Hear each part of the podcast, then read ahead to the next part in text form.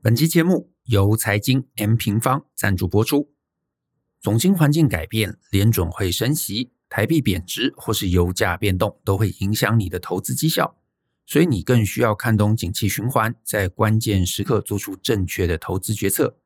台湾著名的总经平台财经 M 平方与曾操盘六十亿资金的基金经理人股市赢者合作，打造亚洲首部串联总经与个股的课程。这堂课现在已经有千人报名，在这堂课程中，你将学会如何在对的时间投资，选出龙头产业，进而找出最佳标的与适合评价。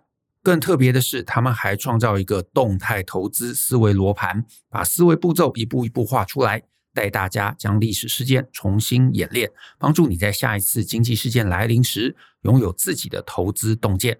现在是六折优惠预购期，课程将在十二月中上架。大人的 Small Talk 听众输入折扣码 Small Talk 还可以再折新台币两百块。详细资讯请见节目下方说明栏的连结。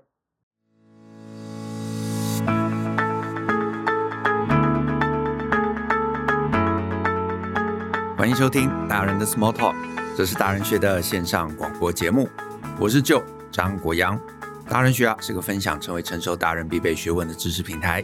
我们长期分享职业发展、人际沟通、个人成长、商业管理以及两性关系等等的人生议题。那欢迎大家可以多多关注。那如果你喜欢我们的内容，欢迎留言分享你觉得很棒的地方，也欢迎分享给你的亲朋好友哦。那我在今天的节目又要来回答一封读者的来信。那这位读者，他署名叫做 Cody。好，那我一样。我也先把他的信呢念给大家听。他写说：“Hi Joe and Brian，你们好，我是你们的忠实听众，我叫 Cody，很喜欢你们录制的主题。那有时候呢遇到难题，总会从里头找到解答。而我本身啊是一位企业二代的接班者，对于人生选择也面临了一些问题，希望你们能提供一些意见给我参考。我今年即将二十四岁，家中。”本身啊是经营一间自有伴手礼公司，那属于呢家族企业，有规模化的厂房，还有呢生产自有品牌。简单来说啊，就是加工食品传统产业。那由于啊我是家中唯一的男生，从小就被灌输以后必须要接掌家业的使命。那我本身呢也并不排斥，于是呢我在求学过程中就是选择商管类。可是退伍之后啊。我面临了一个尴尬的窘境。以下是我当时三项选择：第一个，我来出国留学，研读一个商学院的研究所，这样毕业之后就直接接管家业。那第二个呢，我在台湾找工作，来学习学习职场经验，也就是工作几年之后，我再来接管家业。第三个，我自己开店当老板，我来学习如何管理，那之后呢，来接管家业。我自己啊，询问了几个同才还有前辈，那有人呢是说啊，你就趁年轻，赶快出国留学玩一下，也就是选项一。可是我自己啊，在学生时代跟家人啊，就常常出国旅游，我也体验过了国外生活，而且我觉得研究所的学历对于继承家业来说，好像也不是那么重要。那再来，也有人跟我说啊，在外面的公司磨练个几年，那再回家，也就是选项二。可是我就很疑惑，这些职场的经验对于我的家业真的有帮助吗？我很困惑。然后呢，又有一个学长告诉我，他说：“你既然啊之后要回去接管家业，那你不如啊先自己当看看老板，不管是加盟或者是自创品牌，那重点呢是能学到如何管理一间公司，也就是选项三。那我觉得这个说法有说服了我，因为家里有资源嘛，就算我失败也有靠山，所以我就回到家里。”准备想要打造一个子品牌，那事隔将近一年，我在家业里头啊，也改善了一些制度，也研发了一些新产品，开始贩卖，并着手打造家族品牌下面的一个子品牌。可是我对于先前的选择总是有疑问啊，因为看到同侪们毕业之后，有的继续读研究所，有的到大公司工作，我是就害怕他们学到的经历是不是比我还多。那先前的选择会是一个好选择吗？我是不是应该趁年轻再多出去看一看？也就是第二个选项。如果你们啊也跟我一样决定要接手家业，你们会如何选择，并从中磨练自己接管家业的能力呢？不管是否回答我的问题，我都希望啊，就跟 Brian 能够录制关于二代接班选择主题的一个 Podcast。好，关于 Cody 啊，你提到的这三个选择，那我也不敢说我有正确答案啊，我不敢说我有正确答案。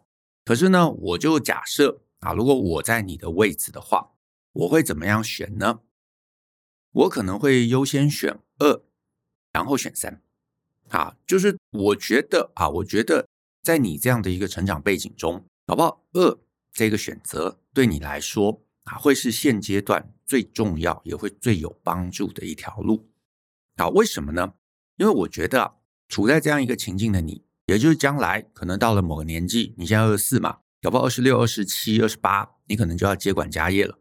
那这个时候，我觉得你最需要、最需要理解的，其实是对于团队，还有对于组织建构啊，还有一个组织里头人际动力上面的一个认知。然后这个东西是你选一还有选三会完全看不到的。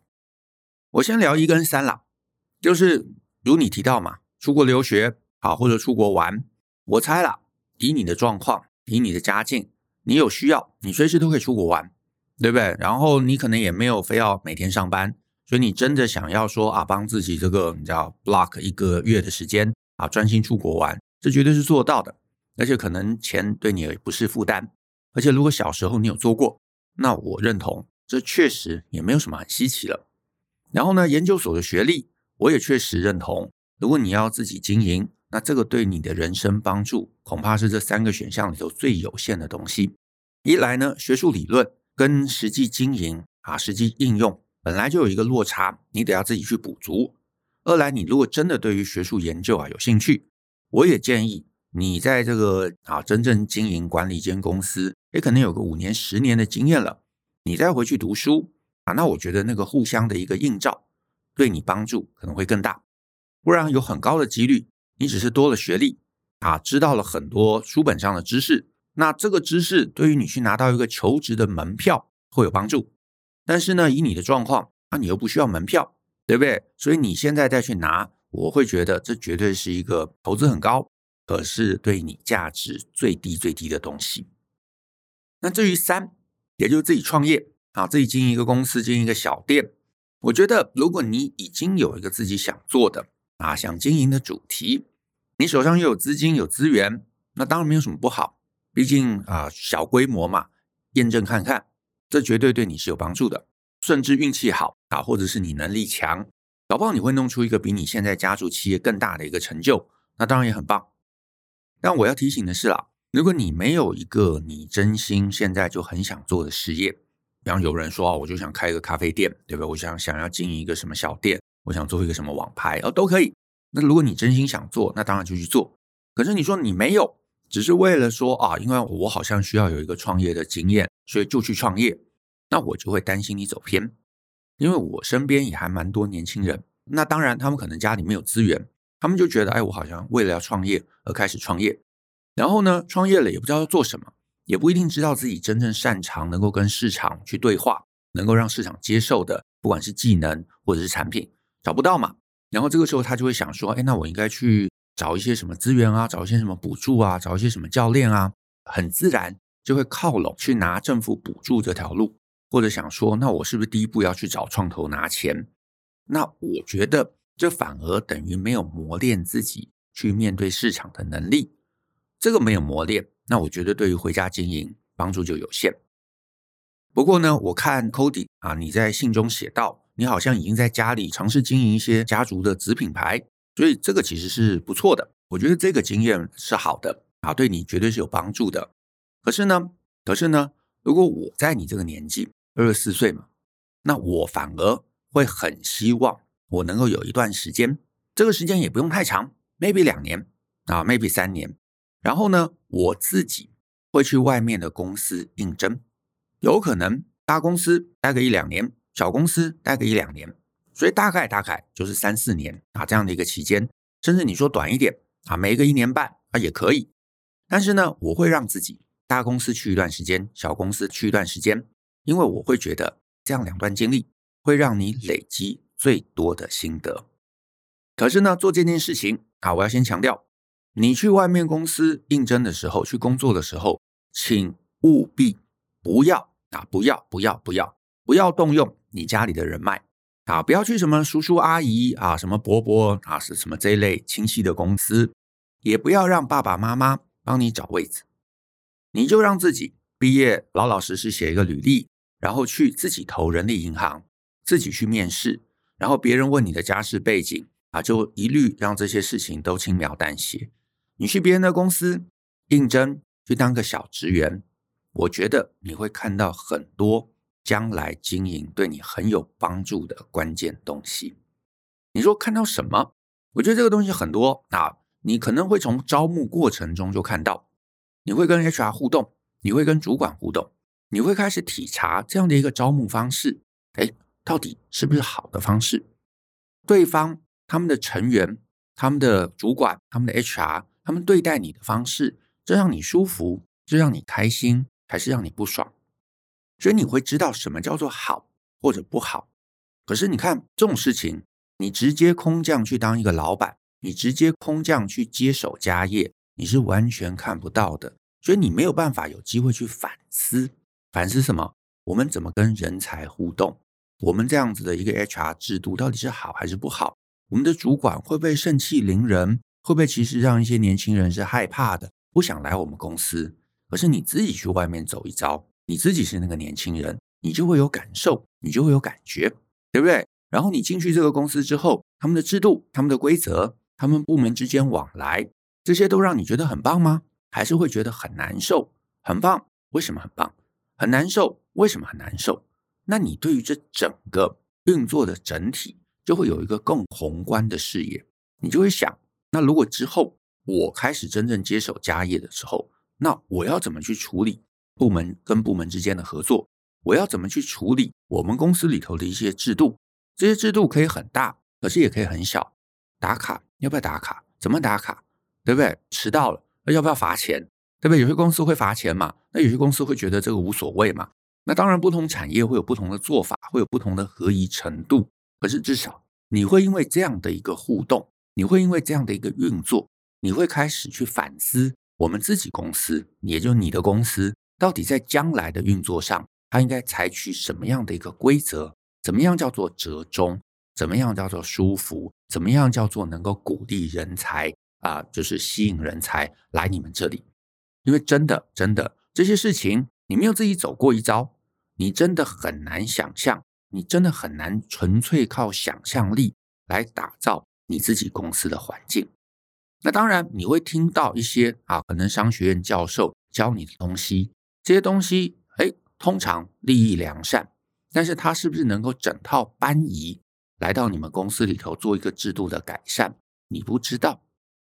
为什么不知道？因为很多制度来了你的公司，搞不好会水土不服，所以你就必须要一步一步的去想这些东西，就算它很好。它导入进来，可能也有步骤，也有脉络，也有时间的一个周期，可能不是一次什么都进来，因为有可能大家比较不能适应。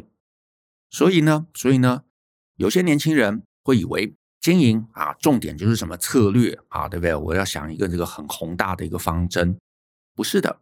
经营当然高处上面的策略、定价、行销、商品、什么毛利这些东西都很重要，我承认他们都很重要，但是你也要有一个能力。啊，去体察你公司之中成员们大概在想什么？你说啊，你说我当然我是老板，我可以找同仁来访谈呐，对不对？我可以找他们去喝酒唱歌啊。可是啊，不要忘了，你是老板，你是太子爷，没有人会跟你讲实话的，大家都是会跟你讲一些表面上面的话，对不对？哦，很好，很好，很好。而且就算跟你讲，很可能也是讲一半。对吧？你说你到自己公司里头去打工，或者去呃当一个这个职员，是你可以跟大家打成一片，可是大家不会真心跟你打成一片，因为大家都知道你是老板的儿子嘛。那我讲一些秘密，万一你去告密，那我不是工作不保吗？所以大家其实是会跟你有保留的。然后呢，你也不一定能够在那样讲一半的过程中，完整的抓到他们的暗示。但是你今天你去一个别人的公司上班。人家也不知道你的这个背景，对不对？他就把你当成是一个二十四岁的一个年轻人，刚毕业。那你很快就会理解到，在这样的一个上班过程中，什么叫做阳奉阴违？什么叫做面露尴尬？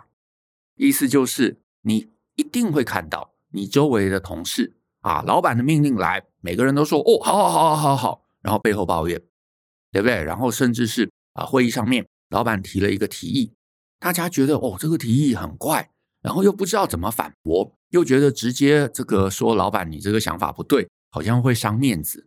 然后呢，又没办法认同嘛，因为做不到嘛，面露尴尬，然后努力尝试讲一些什么东西，间接的给老板暗示，希望老板听懂。可是啊啊，你没有当过员工，你没有做过这些事情，那你就不知道。大家其实你知道，就是觉得哦，这个提议很尴尬，可是我又不知道怎么反驳老板，所以我试着怎么样努力的暗示他，这个呃方向其实是行不通的，希望他自己听懂。当过员工，你就会知道啊，这个话中有话。可是你没有当过员工，你就会对这种会议上面的情绪流动啊，就是你提了一个需求，结果员工们忽然大家忽然面面相觑，不知道要讲什么。然后有一个人鼓起勇气，话讲一半，对不对？这个你当过员工，你就立刻知道，哎，这里有问题，你要再追问。可是你没有当过，你就以为哦，大家都同意，那你在后面的经营上。就会碰到很多问题啊！我得说啊，这个状况真心很常见。大家露出一个迟疑的表情嘛，然后半天才挤出一句说：“呃，老板，这个方向，嗯，似乎是很有趣啦。”可是你知道这个话永远有下半句嘛，所以你这个时候就要追问。但是你们有什么顾虑，对不对？然后有什么样你们预见到的风险？这个时候对方可能才会比较勇敢，然后才会稍微。多讲一点出来，可是这个多讲一点，其实都还是语带保留。再来，你是一个基层员工，你进去，你就可以跟你身边的同事有一些比较深度的聊天。你们会一起去吃饭吗？会一起去喝酒吗？然后你是基层，可能大家也不会太顾虑你，所以你就可以跟他们聊聊啊，诶，他们的工作动机啊，为什么来这个公司啊？他们在公司上面工作上面，他们真正在意的点是什么？是薪水吗？是放假吗？是福利吗？还是是什么东西？然后你会发现，员工们啊，同事们可能很在意公平，很在意特定的福利。然后他们可能会觉得，哦，公司对我不错，可是啊，公司啊，这个什么电脑给我都很小气啊，那这个记忆体给我八 RAM，对不对？所以我每次啊来了公司，光开机就要等很久。这些东西，其实你自己如果没有当过员工，你是一个空降的老板，你永远想不到。哦，原来其实大家会在意这些事情，以及原来这些事情会阻碍工作。原来我之后自己经营的时候，我应该要创造一个怎么样更好的环境。可是这个东西你要有体验，然后你会发现团队之间难免会有小圈圈，对不对？然后呢，所有的赖群主一定都会有多一个群主是主管不在的，然后大家会在里头有各种的抱怨、各种的八卦，这都很正常。然后你就不会觉得哦，这是什么大不了的事情。然后呢，部门之间难免就会有一些排挤，会有一些冲突，会有一些因为绩效的斗争。那你就会反思：如果我之后来主导，我要怎么样把这个绩效的斗争拿掉？我要怎么样去处理排挤？或者这些排挤真的重要吗？或者这些冲突真的重要吗？你就会有很多很多的思考。这个思考是你去读书你看不到的，这是你出去你说经营一个小店，你也未必会看到的。然后你会在公司里头当一个基层，你会很清楚的看到什么叫做本位主义，什么叫做甩锅的文化，什么叫做老鸟的心态。然后你也会发现，哇，不知道为什么大家会特别的瞧不起某个人，或者会特别孤立某个人。那为什么他会变成这样子？是因为他的行为，是因为大家的行为，还是因为公司制度造成的一个结果？这些东西，老实说，你如果是一个太子爷空降，你如果是因为特权去进到另外一间公司。你如果去当一个直接空降的主管，你都看不到；你如果一辈子没当过基层，你也不知道。那这个很重要，因为你会知道，一个公司这样的一个组织里头都是人嘛，人就会有人际动力，就会有大家的一个叫喜欢啊、讨厌这样的一个偏好。你会知道团队在想什么，团队在忧虑什么。那你甚至会发现，其实，在大部分的时候，员工想的事情跟老板是不同的。你作为老板，你会觉得做某个事情对公司是好的，可是大家会觉得哦，这样增加我的工作啊，这样子哦，我就不能准时下班啦，所以就会有抱怨。那你要怎么去平衡那个抱怨？你要怎么样让大家会觉得多做了这个事情，他其实没有吃到亏？这些事情都很重要，不然的话，你就会兴致勃勃的把某个事情指派给某个人，然后你发现他其实整个意兴阑珊，因为你没有理解，你没有认知他要什么。我觉得二代接班真正啊，很多人缺乏的其实是这个，因为你没有这整个的经历，你就会觉得很疑惑。诶，我明明觉得我做的是对的事情啊，我明明觉得我做的是为公司好的事情啊，为什么？甚至我觉得我指派了一个你知道很重大、很好的一个责任、很好的一个机会给你，那为什么你意兴阑珊呢？然后你想的可能是怎么激励他，对不对？怎么去跟他聊天，怎么找他去喝酒。可是你当过员工就知道，这可能根本不是激励问题嘛。他的观点可能就觉得，哦，这样很不公平啊！别人都不用做这个多的事，为什么我要做多的事情呢？啊，我薪水又没有增加，然后我要多带两个人，啊，我又不是主管，对不对？这个公司欺负我。可是这就是观点差异，对不对？这就是观点差异。所以你理解，你清楚，你就知道怎么样换位思考。好，你如果常听我们 Podcast。常看我们文章，我们难免都会有写到换位思考，换位思考。可是换位思考的关键就是你总要在那边待过，否则你没办法换位思考，因为你就是不知道另外一边的人在想什么。所以你，我觉得年轻，你最该做的就是有整个啊基层的一个思维。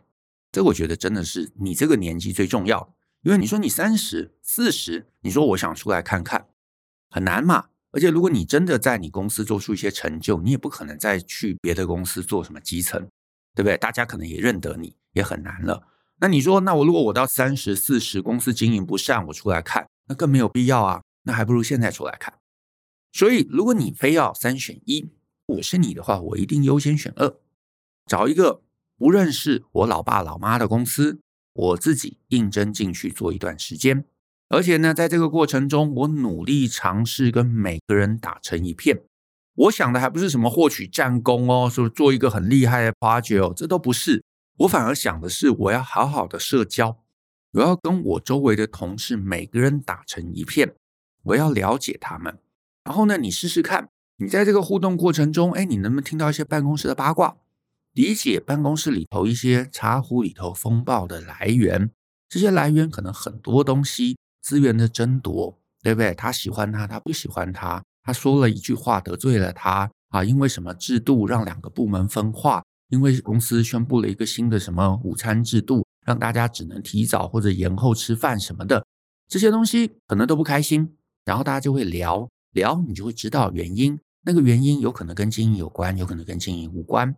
可是你不要轻忽这一块，因为执行的同仁永远是经营的重心。然后呢，你跟你的同事们一起吃午饭，你聊天，你知道大家在想什么，你就会理解哦。很多人其实每天期待下午茶，对不对？你会理解哦。很多人其实期待台风假，你会理解他们因为休假不够，然后心中不满。你会理解大家可能厌恶打卡，可是打卡到底是必要之恶，还是你知道可以省略的一个步骤？然后你会理解啊，大家可能因为通膨高涨，因为生活变得拮据的一个心情。然后你会理解部门之间为何会有恶斗。然后为何会有人尝试甩锅？然后你会理解为何某些 KPI 可能会分化团队，甚至你会理解某些大公司的一个常见制度未必适合小公司，或者是小公司的灵活未必符合大公司。你会看到很多这些东西，你参透了，你将来自己经营就会很有用。然后呢，你一段时间之后，你如果可以继承家业，当然就可以继承。如果你觉得，哎，我现在继承家业，我好像还没有准备好。那你去做一个自己内部公司的一个子品牌，或者是开个小店，哎，我觉得那也可以逐步往上走，那也可以。可是呢，我是你的话，一定是先是二，再来思考三，然后可能继承家业，然后继承家业个五年，继承个十年。我觉得我想要累积一些管理上面的一些学术知识，或者是我想要到学校里头去印证一下我做的事情到底它是不是在学术上面是有价值的。那我这个时候我才会再去念书。啊，但是这些啊，我刚刚尤其提到的二，这些理解真的，如果你自己没有走一遭，你无法懂的。我自己虽然不是二代，但是我身边有些二代的朋友，我也理解。如果你从来没有自己出去工作过，你就会有很多好高骛远的想法，你就会有很多想法，会觉得，哎呀，我爸，我这个什么叔叔啊，他们经营公司，对不对？非常非常的老派啊！我在学校学了一堆知识啊，教授跟我讲说应该怎么样怎么样改才会更人性化，所以我要把它全部导到我们家族企业。可是你出去走一遭，你可能就会发现，很多时候大家你知道上层不是不懂这些概念，不是不懂这些逻辑，但是它有落地的风险，甚至它有执行上面会碰到抗拒的风险。所以怎么逐步，怎么排除风险，怎么取得认同？怎么样让大家能够看到你看到的那个世界？这个其实反而是后续经营上面的一个重点啊。那大概是以上的概念。那希望呢，对于 Cody 能够有帮助。那我们今天的节目就到这边。那谢谢大家的收听。如果你喜欢我们的节目啊，欢迎分享给亲朋好友。尤其希望大家在节目下面留言，给我们一些鼓励。那我们后续一起相信思考，勇于改变。